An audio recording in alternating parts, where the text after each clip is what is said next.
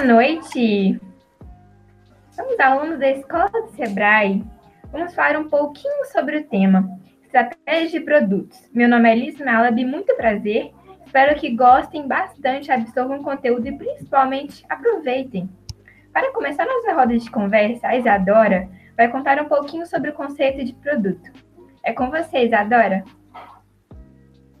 É isso aí, Liz. E para o marketing, um produto é qualquer oferta que pode se apresentar em uma transação. E assim satisfazendo uma necessidade ou um desejo de um cliente, de uma pessoa.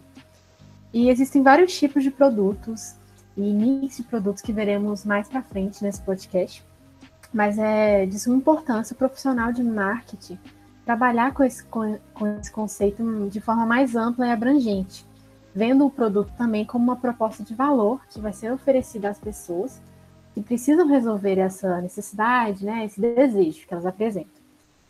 E agora o André vai falar para a gente sobre os níveis dos produtos. E como a Isa disse, eu vou falar dos níveis dos produtos. E é importante saber que eles são por uma ordem hierárquica que partem desde que é mais importante para o cliente até o que vai ser importante futuramente. Sendo o primeiro nível e o mais fundamental dessa hierarquia os benefícios centrais, que é o serviço ou benefício em qual o cliente está realmente comprando. E no segundo nível, esses benefícios centrais são traduzidos em um produto básico. E para atender eles, eh, esses benefícios esperados pelo consumidor e para agradar e atender suas expectativas, o produto precisa ir além do básico, assim, precisando ter coerência e se transformando no produto esperado. E se além disso ele conseguir alcançar e superar as expectativas de seu cliente, o agradando bastante, a empresa consegue alcançar o produto ampliado. Que por último, se esse produto tiver um valor futuramente, se ele irá agregar um valor no futuro, ele chegará ao produto potencial. E agora a Cher vai falar um pouco sobre a classificação dos produtos. Por favor. Classificação de produtos. Os profissionais de marca tipicamente classificam tipos de produto com base em o quanto eles duram. Para cada tipo de produto, os gestores deverão atuar de forma diferente na construção da estratégia de marketing. Existem vários tipos de produtos, mas os principais são bens não duráveis e duráveis. Bom, bens não duráveis são aqueles produtos que podem ser usados e consumidos por um tempo limitado de vezes. Produtos como alimentos bebidas e produtos de higiene e limpeza são aqueles que costumamos também comprar no supermercado. São típicos, são exemplos típicos de produtos não duráveis.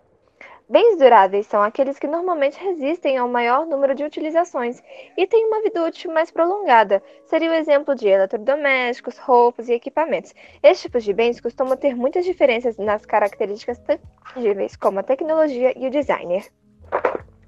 Bem, e dentro dos objetos não duráveis existem os bens de conveniência, que são aqueles comprados no dia a dia, que normalmente exigem esforço mínimo do comprador. São critérios de compra o hábito e o costume. Bens de compra comparada são aqueles que, por serem adquiridos mais raramente, exigem maior esforço, são mais caros e mais específicos por parte do consumidor e acabam tendo uma escolha mais concreta, baseada em vários atributos concretos. Os bens de compra especializada são aqueles que normalmente envolvem um grande risco por parte do consumidor, e por isso os consumidores acabam se esforçando mais de forma voluntária. São exemplos típicos são os automóveis e imóveis. Os bens não procurados são aqueles que os consumidores têm receio em adquirir. Exemplos clássicos são planos funerários e planos de saúde. Este tipo de bem barra serviço normalmente exige um esforço adicional de especialmente através da venda pessoal e o marketing direto. Os bens industriais têm uma avaliação muito mais forte do que por parte das empresas consumidoras em relação aos critérios de custo e benefício, especialmente por estes serem adquiridos de forma necessária no processo produtivo. É, a natureza padronizadora desses itens faz com que os primeiros esforços da compra sejam muito grandes, levando em conta preço e confiança no fornecedor. Mas, ao decorrer do tempo, a compra se facilita, já que você passa a ter uma confiança maior naquele mesmo fornecedor. Bens de capitais Normalmente têm maior durabilidade e são necessários para transformar insumos e produtos, tais como fábricas, escritórios e equipamentos. Essas compras são relativamente grandes e precisam de muitas negociações. Suprimentos, bens e serviços de manutenção que não entram diretamente no que a empresa produz, mas são necessários para que a organização funcione bem. São exemplos típicos desse serviço. E vamos agora com o Leandro para ele apresentar os mix de produtos. Olá, meu nome é Leandro e agora vou te apresentar um pouco sobre os mix de produtos. Bom, os gestores de marketing devem alinhar e organizar os seus produtos e serviços com a expectativa de seus clientes. Seus clientes. Com isso, a empresa deve estar disposta a criar mix de produtos, misturando produtos secundários com produtos principais. Esse mix de produto pode ser intuitivo e coerente para o cliente, transmitindo para o cliente o entendimento de como funciona a logística de fornecimento dos produtos ao mercado. Para, para que isso seja realizado, é necessário organizar o mix de produtos em quatro dimensões, sendo elas o número de linhas e categorias, que é a divisão de todo o segmento, colocando é, em cada linha os produtos que possuem a, as características similares. O, o segundo é o de extensão, que se refere à quantidade de produtos diferentes presentes em cada linha. O terceiro é o de profundidade, que é a quantidade de opções que a empresa possui para cada, em cada produto pertencente a uma linha.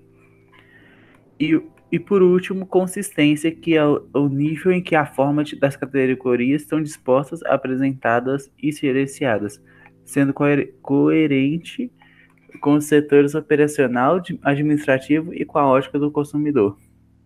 Agora, o Fernando irá apresentar para vocês um pouco sobre as formas de diferenciação do produto e sobre a análise da, da linha de produtos.